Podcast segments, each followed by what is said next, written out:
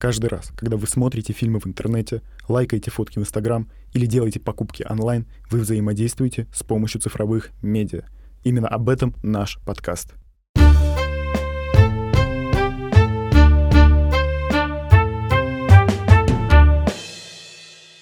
Сейчас будет минутка биологии. Поэтому, если хочешь быть Кинг-Конгом, то будь Кинг-Конгом. Это не то, что хотели наши учителя. Ну это too much. Всем привет, это подкаст «Окей, Зумер» от студии «Заря». Мы живем в двух реальностях, и это ок. С вами Зоя, всем привет, Лева Привет всем. и Маша. Привет, ребята. Возможно, вы удивились, эм, что третья я назвала Машу, а не Марго, как эм, во всем предыдущем первом сезоне. Дело в том, что сейчас э, Марго решила больше поработать за кадром, она продолжает заниматься нашим пиаром, продолжает заниматься нашими соцсетями. В это время в новом сезоне каждый выпуск у нас будет меняться третий ведущий. Это будут ребята из нашей команды. Маша — редакторка, также у нас появятся наши ресерчеры, дизайнеры, СММщики. В общем, все, кто занимается подкастом, всех вы услышите. Также вы сможете с ними поближе познакомиться в наших соцсетях, поэтому подписывайтесь. Там мы публикуем еще больше контента по теме выпуска.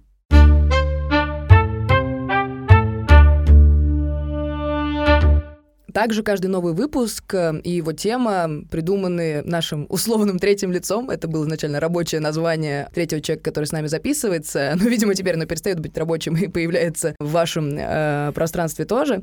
Маш, сможешь нам рассказать, почему ты выбрала такую тему, что тебя на нее натолкнуло? Тема нашего сегодняшнего выпуска — это объединение онлайн и офлайн реальности в одну единую большую и странную реальность, в которой мы все с вами живем. Я хотела поговорить об этом, потому что я вспомнила время, когда я готовилась к поступлению на медиакоммуникации, и тогда у меня должно было быть собеседование, и я подумала, что наверное, мы идеальное поколение для того, чтобы учиться этой профессии, потому а, что мы застали как бы два мира. Мир, в котором не было интернета, и мир, в котором интернет только появился и начал активно развиваться. И тогда собеседование так и не состоялось, поэтому эта тема осталась жить два года до нынешнего момента. И поэтому мы ее обсуждаем сейчас.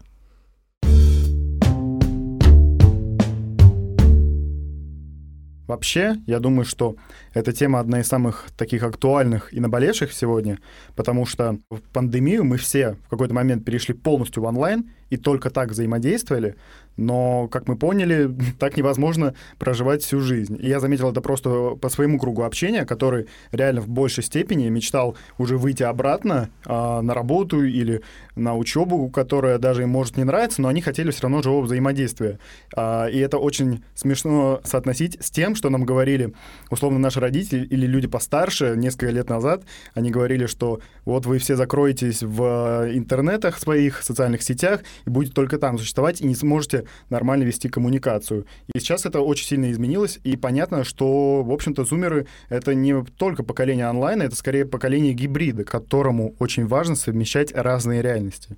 Вообще, ковид показал вот этот вот эм, какой-то абсолют, который раньше казался нереальным, что мы в целом никогда не можем просто засесть и существовать только в онлайне, а по факту, ну, так и было. А особенно для тех людей, которые жили одни или там вдвоем в квартирах. И очень интересно как раз после этого эм, рассуждать про онлайн и офлайн и их смешение, потому что в нормальной обстановке у нас бы не было такой возможности посмотреть вот эту вот а, крайность а, полного ухода в онлайн. И и как раз э, эта ситуация показала, что такие бумерские опасения, что мы станем рабами своих телефонов и гаджетов других, они все-таки несостоятельны, потому что мы видим, как э, и старшее поколение, и молодое поколение радо э, вернуться там в университеты, в школы, и понятно, что у онлайна есть свои плюсы, но это не затмевает плюсов офлайна. Мне кажется, что в разрезе нашего поколения самое интересное и прикольное это то, что мы на самом деле не совсем разделяем онлайн и офлайн.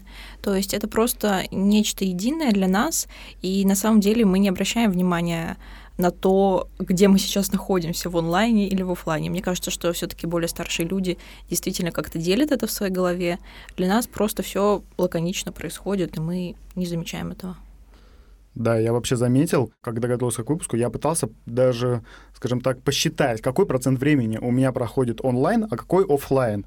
И я не смог вообще никакого примерного соотношения, потому что в моей голове это, ну, примерно 50 на 50, потому что я много времени провожу со своими друзьями, мы видимся, куда-то ходим, что-то делаем совместно, но вместе с тем я постоянно на связи, и мое онлайн-существование идет параллельно офлайну, а не как отдельно от него. И у меня нет такого, что я стараюсь э, это разделить, и вообще, мне кажется, что сейчас это уже не очень актуально, потому что очевидно, что без онлайна невозможно жить ни в 2021, ни в следующих годах. Да, я полностью с тобой согласна. У меня в целом также, я думаю, у большинства из нашего круга общения такая же ситуация. Но при этом есть ощущение, что так было не всегда. А, то есть, когда появлялись только там социальные сети, ВК, аватарки на фоне цветочков, было прям четко, ты сел за стационарный компьютер, и вот ты погрузился в интернет ты вышел из стационарного компьютера, и ты погрузился в офлайн реальность, пошел э, кататься на горке и играть в стоп-землю. И вообще даже изначально это не было какой-то реальностью, просто это была какая-то прикольная фича, дополнение, что-то, просто какая-то прикольная игрушка, которую можно использовать. По крайней мере, я это воспринимала именно как игрушку, как скорее что-то развлекательное, чем то, что может вырасти в реальность. Ну, для меня тоже это было так. А, во-первых, а, в детстве мне не очень разрешали пользоваться компьютером и всем таким, а поэтому у меня это произошло в более позднем возрасте, уже когда мне было, наверное, лет 10, 11. А, но я тоже в основном воспринимала это именно как игру, и вообще поначалу интернет мне казался каким-то неинтересным, потому что я помню этот браузер с этим скучным интерфейсом, и нужно что-то вводить, и тебе что-то выдает. Это был интернет Explorer? Я тоже хотела сказать. Мне кажется, да. Я такая, блин, а что за фигня? Ну, вообще, это логично, что мы поначалу это воспринимали как игрушку, потому что мы находились в том возрасте, когда ничего больше нас и не интересовало особо, а учиться тогда через интернет как-то было не принято. То есть там, конечно, была уже условная Википедия, и можно было что-то прочитать, но в основном, понятное дело, что приходя домой после школы, нам надо было поиграться во что-то или посмотреть какой-то мультик, а не изучать дополнительно какое-то огромное количество информации. И вообще это менялось по степени нашего взросления, что с каждым годом, как Э, мы росли и нас интересовали более серьезные вещи, и интернет вместе с тем с нами рос, и он становился все более, не хочу говорить серьезным, просто он э, к разным сферам нашей жизни адаптировался и под каждую а, придумал какую-то свою штуку, которую можно использовать. И вот если я раньше говорила про то, что интернет про развлекательную штуку, то потом в какой-то момент это еще стало вот чисто средством связи, какой-то коммуникации. Причем кажется, что у меня сначала появился сайт э, игры для девочек, а потом уже появилась коммуникация. При этом коммуникация не в плане созвонимся, обсудим, потому что тогда вообще еще звонков в интернете не существовало, а примерно все чатики с моими друзьями были типа «Го гулять!» Погнали гулять. А когда на площадку? ну, то есть просто мы перестали звонить звонить друг другу и начали переписываться там ВКонтакте, ну и все в целом, по-моему, тогда еще ничего нет было. Ну вот да, я тоже пытаюсь э, как-то проанализировать момент, когда онлайн настолько сильно присосался к нам. Я думаю, что это появление смартфонов во многом и быстрого скоростного интернета. Кстати, фан-факт, Россия один из самых лучших и быстрых интернетов и один из самых дешевых. Поэтому наслаждайтесь. В Европе и в Америке все намного хуже. И одно из наибольших покрытий. То есть у нас да. там 70% подключены да. к интернету, и причем не в Москве. Так что да, это да, вообще да, да, да. круто. Ну, в общем, короче, когда у нас появились смартфоны, и когда у нас вот э, прошло то время, когда интернет э, существовал только в виде персонального компьютера, мы могли прийти туда, и вот сколько там времени мы проведем, столько мы были на связи. А теперь у нас есть по факту маленький телефон в кармане, который мы всегда можем открыть, и у нас всегда будет доступ к ВКонтакте, э, WhatsApp, Инстаграму и всем приложениям, где мы также существуем онлайн. Я хорошо помню момент, когда поняла, что интернет — это что-то очень веселое, и прикольная. Я тогда открыла для себя Катю Клэп и вообще YouTube. Правда, на нем еще не было, в принципе, никого, кроме Кати Клэп. Веселые пятницы. Ука-ука, ука-ука. Извините. Да, да, да. И я смотрела ее скетчи, и мне казалось, что это что-то невероятное, и вот тогда я осознала, что, наверное, это прям отдельная реальность, какой-то другой мир, а потом еще появился Иван Гай, и я вообще была в полном восторге. Я смотрела его каждый день после школы, я не шучу. Господи, хорошо, что я прошла мимо этого.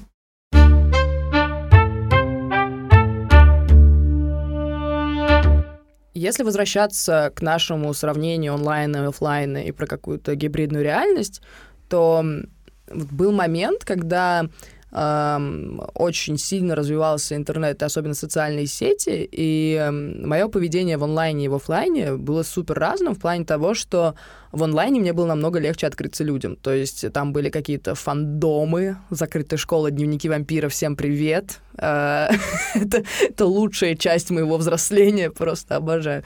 Вот, и я там знакомилась с людьми там совершенно там со всего СНГ и из разных городов России, и мы разговаривали про какие-то штуки, про которые я еще не была готова разговаривать в офлайн жизни со своими близкими друзьями, которых вот я вижу постоянно. Но сейчас, наверное, это все-таки поменялось. Во-первых, это связано с моим взрослением. Все-таки мне стало легче открываться вам, друзья. А во-вторых, наверное, вот это вот ощущение, что ты разговариваешь по-разному с людьми, когда ты печатаешь и когда ты просто коммуницируешь в реальной жизни, оно ушло, потому что я постоянно общаюсь онлайн с людьми, с которыми я знакома в обычной жизни, и, соответственно, могу встретиться с теми, с кем я познакомилась онлайн, вживую. И какой-то такой проблемы уже из этого нет. Поэтому в целом для меня сейчас просто интернет и онлайн-реальность — это инструмент для того, чтобы мне было легче коммуницировать и легче делать свои делишки. Мне кажется, у меня была похожая история, потому что а, ну, ну, как бы открываться людям в интернете всегда легче, чем в реальной жизни, потому что, как минимум, тебе не нужно произносить это голосом, ты можешь это напечатать, а потом перепечатать и еще так сделать по кругу 10 раз, а, и в итоге отправить а, какую-то идеальную, в твоем понимании, версию, а, такой возможности в реальной жизни нет. Поэтому интернет во многом помогал в коммуникации, в знакомстве с разными людьми и вообще в принятии того факта, что нужно общаться с людьми. Например, у меня были люди, а, друзья, с которыми я вообще не разговаривала вживую, хотя они жили недалеко от меня, и мы с ними виделись достаточно часто, но так получалось, что мы с ними вообще не разговаривали вживую, только в интернете. Я не знаю почему. Интересно. Типа вы встречали друг друга и проходили мимо, и такие спишемся, типа, ВКонтакте через 10 минут? Нет, они садились на лавочке напротив и печатали друг другу сообщения. Это было почти так. Мы просто говорили «привет-привет», а болтали по вечерам в интернете. Ох, какие секретные. У меня, кстати, не было такого, что мне легче было э, раскрываться людям онлайн, незнакомым мне людям, потому что я как-то э, весь свой круг общения формировал из офлайн, и потом его, ну, совмещал онлайн и офлайн и так далее. У меня как раз была история наоборот, что э, я познакомился с людьми по теме кино «Почему же еще?», и у нас был общий чатик, где мы очень долго коммуницировали, но потом я не помню, что произошло. А, я поступил в вышку, и у меня, в принципе, изменился образ жизни, и в итоге я понял, что мне очень тяжело общаться исключительно онлайн, то есть мне э, важно и живое общение, и хорошо, наоборот, когда это как-то совмещается, и когда мы можем и вживую клево поболтать, и при этом мы постоянно ведем коммуникацию в онлайне.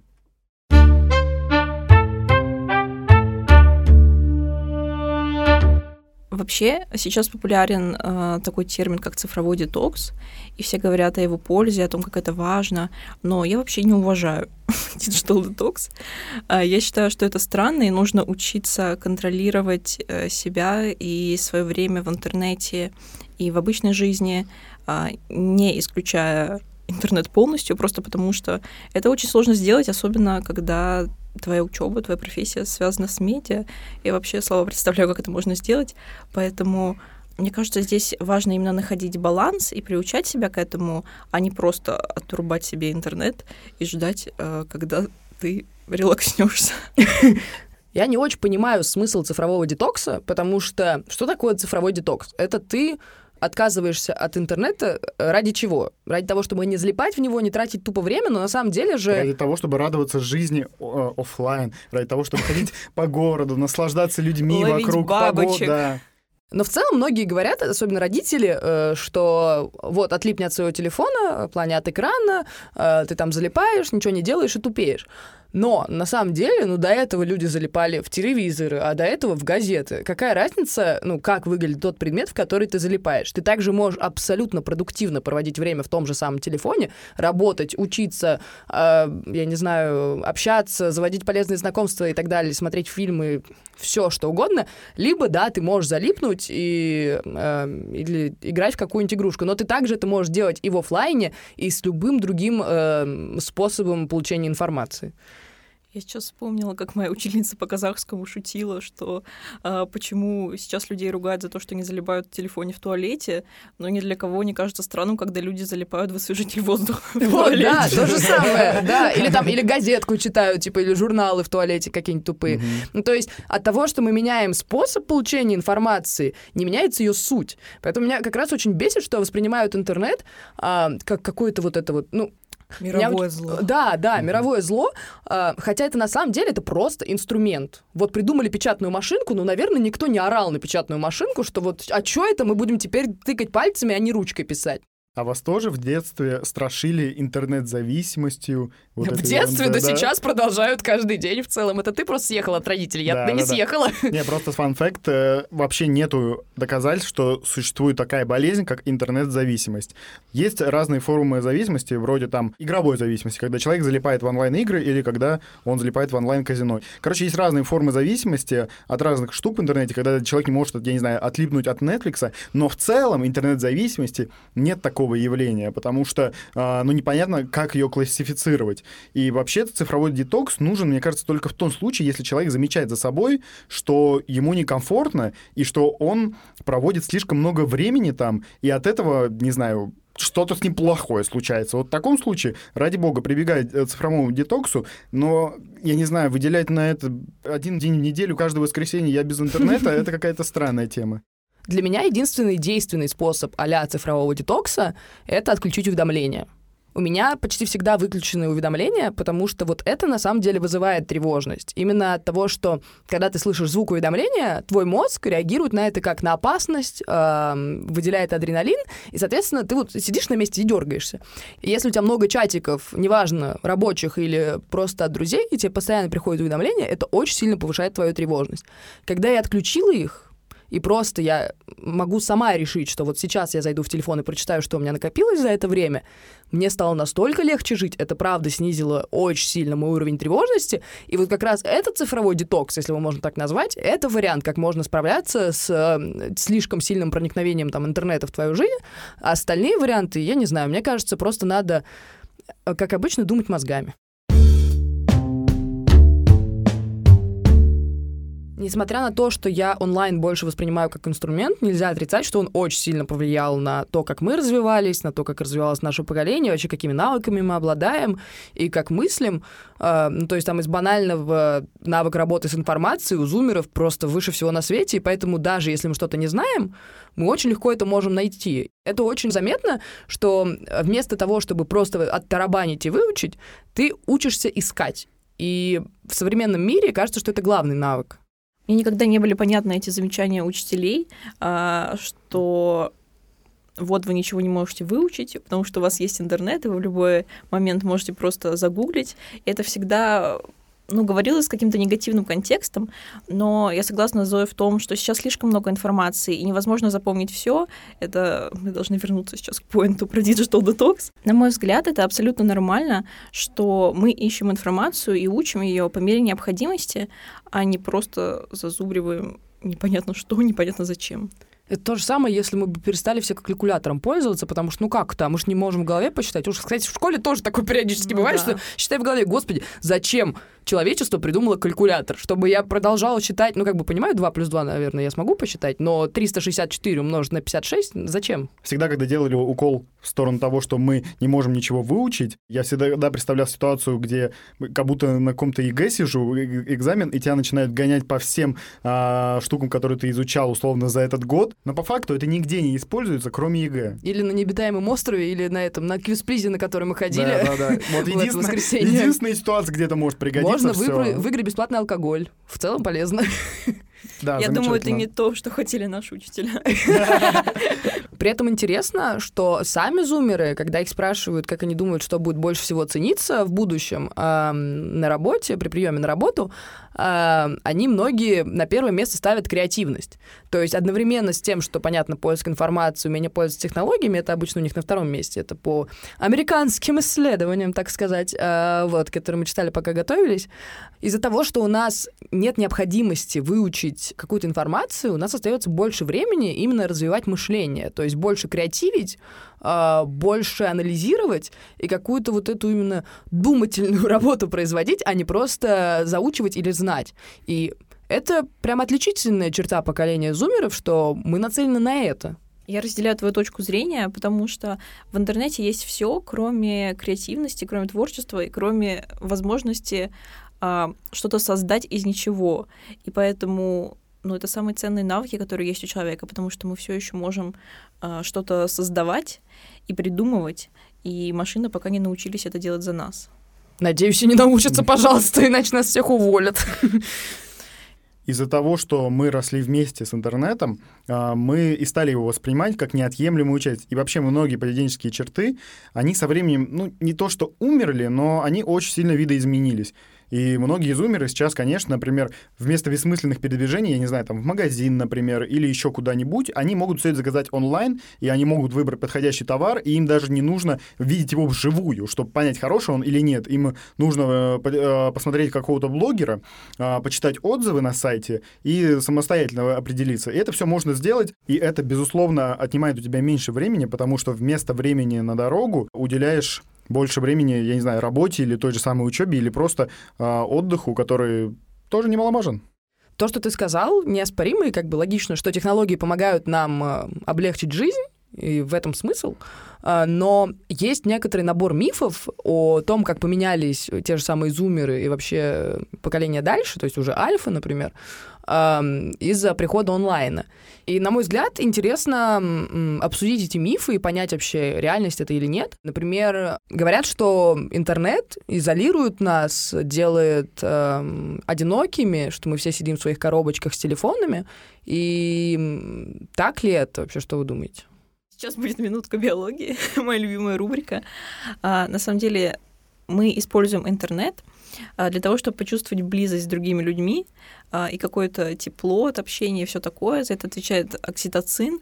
И в этом нет на самом деле ничего плохого, но не стоит подсаживаться на эту окситоциновую иглу, а, потому что, ну, я думаю, это всем очевидно, интернет все равно не может заменить полностью живое общение в том плане, что эти люди физически не рядом с тобой, они не могут тебя обнять, а, ты их не видишь как минимум, и, конечно же, наша психика все равно воспринимает это чуть-чуть иначе. Поэтому ну, я не вижу ничего плохого, чтобы использовать интернет как источник э, тепла и доверия, но не стоит этим злоупотреблять.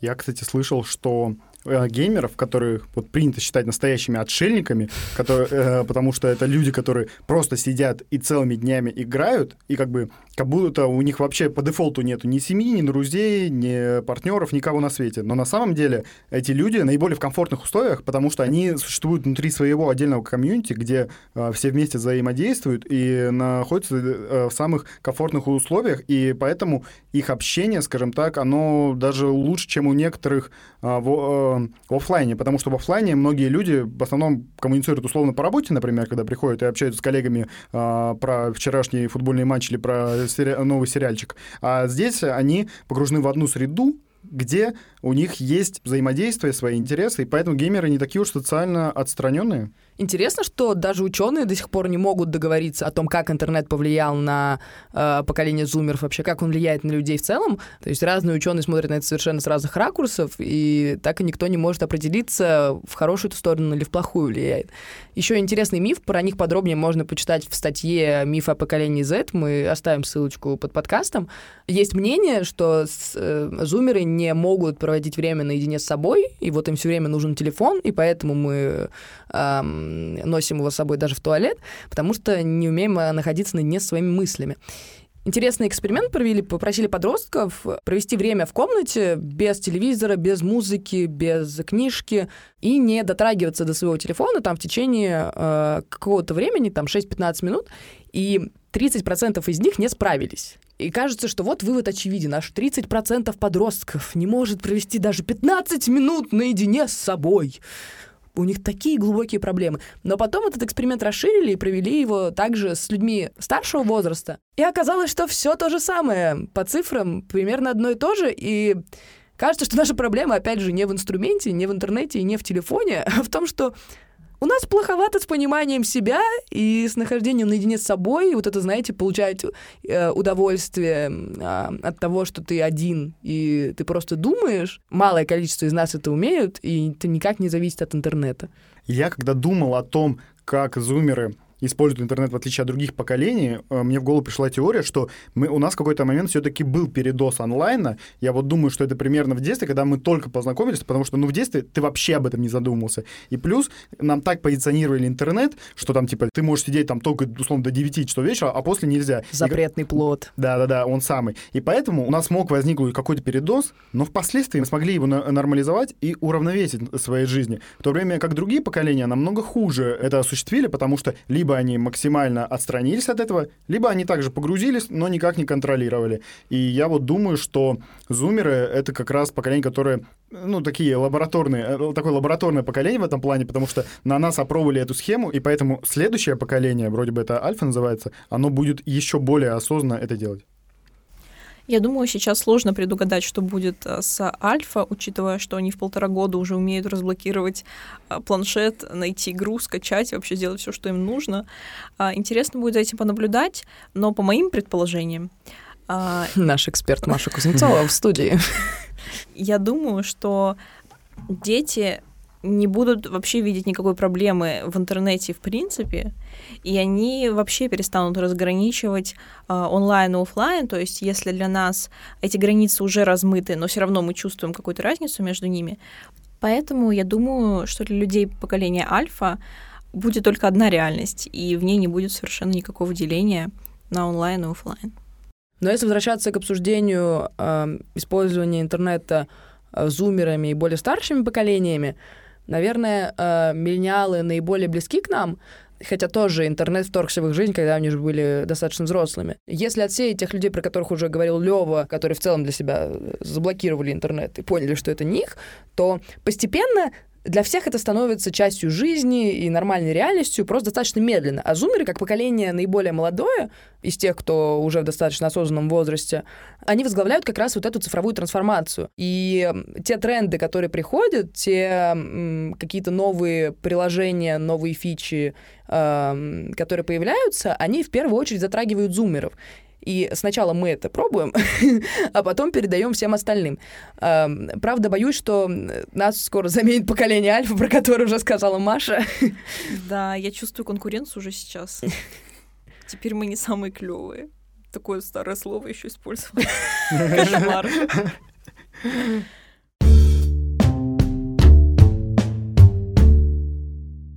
В этом плане прикольно, когда всякие дяди из Кремниевой долины, они анонсируют нам метавселенные и NFT, потому что просто очень интересно посмотреть на это и насколько далеко это может зайти, потому что с виду выглядит максимально утопично, но, блин, это как в фильме «Первому игроку приготовиться», поэтому я очень хочу. Синефил даже здесь. Да. Посмотреть фильм классный. Когда я читаю про такие штуки, я очень стараюсь в своей голове отлавливать вот эти бумерские нотки, когда я такая, ну это too much. Потому что я понимаю, что для кого-то когда-то Google был too much, соцсети были too much. Я насторожена, скажу так. Э, ну, то есть мне интересно, очень интересно посмотреть, куда это придет, э, вообще приживется ли это, или это будет какой-то там э, всплеск э, прикольчиков э, по типу Клабхауса, или это станет действительно отдельной реальностью или частью реальности. Тут много вариантов. Во мне все равно есть вот эти нотки беспокойства. Я пока не могу их до конца побороть. Я не знаю насчет того, будет ли это как Клабхаус, но когда впервые прочитал про метавселенную, подумал, что это очень прикольно, потому что это дает человеку прожить другую жизнь, условно. Ну, то есть, что такое онлайн? В онлайне ты можешь быть не тем, кем ты в реальности являешься. То есть ты можешь создать любой профиль в соцсети, выкладывать любые фотографии и быть кем захочешь. И по сути здесь та же самая ситуация, потому что онлайн и сейчас дает тебе возможность э, быть в сети э, кем-то другим, не тем, кем ты являешься. Поэтому если хочешь быть Кинг-Конгом, то будь Кинг-Конгом. Э, кто не хочет у нас быть огромной обезьяной. И это клево, потому что тогда человек может, э, скажем так, по-разному раскрываться. Я думаю, что это не значит быть кем-то другим, скорее просто это расширяет твою идентичность, потому что уже сейчас у нас у всех есть своя цифровая копия, ну, как минимум у тех людей, у которых есть профили в социальных сетях, и мы уже наделяем эту цифровую копию какими-то определенными чертами. И да, во многом это не похоже на то, кем мы являемся в реальной жизни, но это не значит, что это совсем не мы, а какие-то выдуманные люди. Нет, мы же это придумали, мы это сделали, это принадлежит нам. Я вот люблю свою цифровую копию и хочу, чтобы она развивалась. Ну, ну, и чтобы я сама тоже.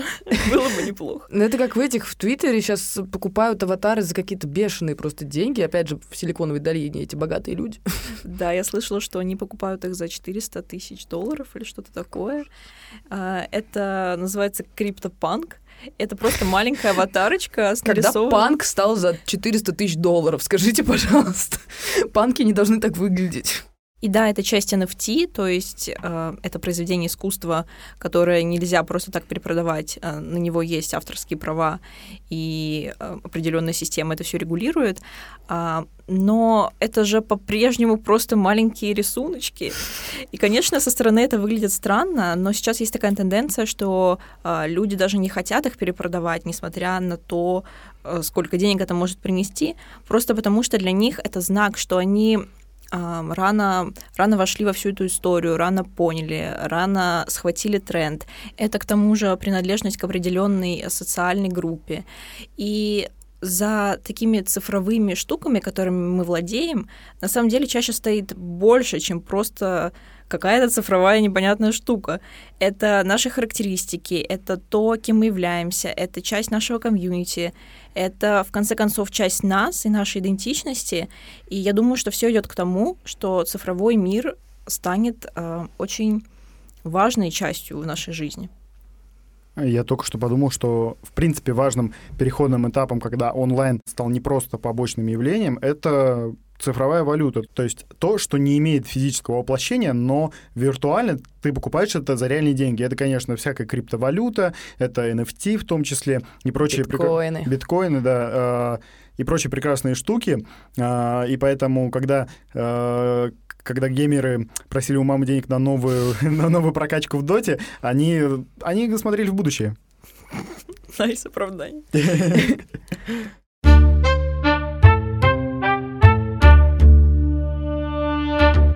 Для меня наиболее интересным ракурсом в этой теме является рассуждение о том, как в итоге это будет совмещаться, как онлайн становится частью офлайна, или просто офлайн на самом деле станет частью онлайна, и мы будем отдавать приоритет нашим цифровым копиям и там развивать их как в Симсе, вместо того, чтобы самим там выходить эм, качаться на турниках. Обожаю Sims, лучшая игра в жизни. Тоже смотрела в будущее, как и ребята, играющие в 12 лет стажа. Да.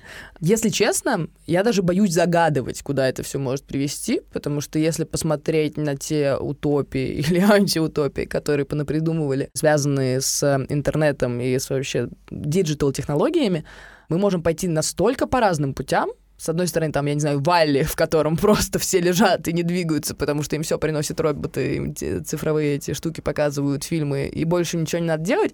А с другой стороны, там, я не знаю, фильмы, в которых человечество благодаря интернету и digital'у спасает жизни, в целом, что мы и делаем уже сейчас.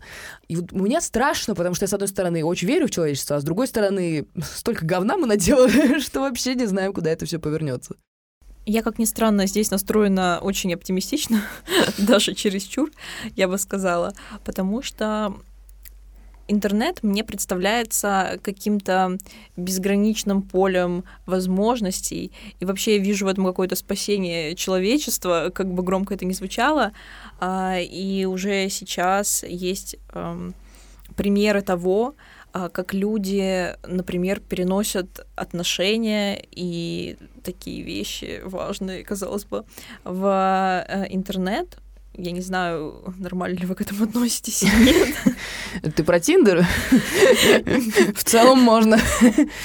А, нет, я в целом, наверное, про какие-то онлайн-отношения или что-то такое. А. Да ради бога. Если нравится, что хотите делайте, хоть на Луну летайте вместе. А, например, есть такая игра, ну не совсем эта игра, это скорее такой а, сервер, называется Second Life, и там ты создаешь своего аватара, играешь за него, и можно делать всякие разные штуки, ну, в принципе, все то же самое, что и в жизни. И у них даже есть такой случай, что двое людей, они в этой игре познакомились, а, создали семью, а потом перенесли это в реальность, и они действительно поженились, у них родился ребенок, и они назвали его созвучно а, компании, которая создала Second Life. Какая милота. Да, Прелесть. нет, это Да. очень мило.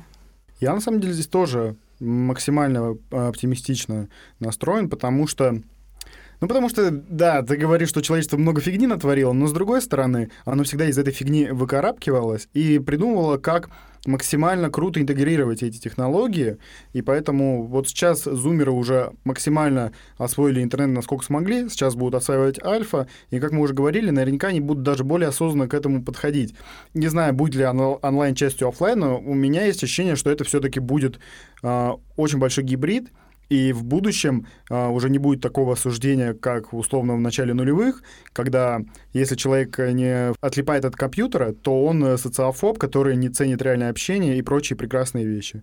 При этом еще в плюс вашему позитивному мышлению то, что как раз формирование этих реальностей все-таки, наверное, будут возглавлять в будущем зумеры и поколение альфа, у которых э, при их взрослении появился доступ к информации, и они росли э, уже с большим количеством информации, их личности формировались на этом. И чем больше у тебя информации, тем, мне кажется, ты более толерантный, адекватный человек, потому что когда ты знаешь много, когда ты видел много разного, ты ко всему как-то спокойнее и адекватнее относишься. В этом плане мы можем надеяться на то, что технологии сделают нашу жизнь э, еще более интересной. И вот такие ответвления, как про те, те, про которые рассказывала Маша, э, станут какой-то уже неотъемлемой частью. Э, В целом, мне просто хочется, чтобы зумеры это возглавили, а не альфа, а то на пятки наступают. Ревность, зависть. Да, да.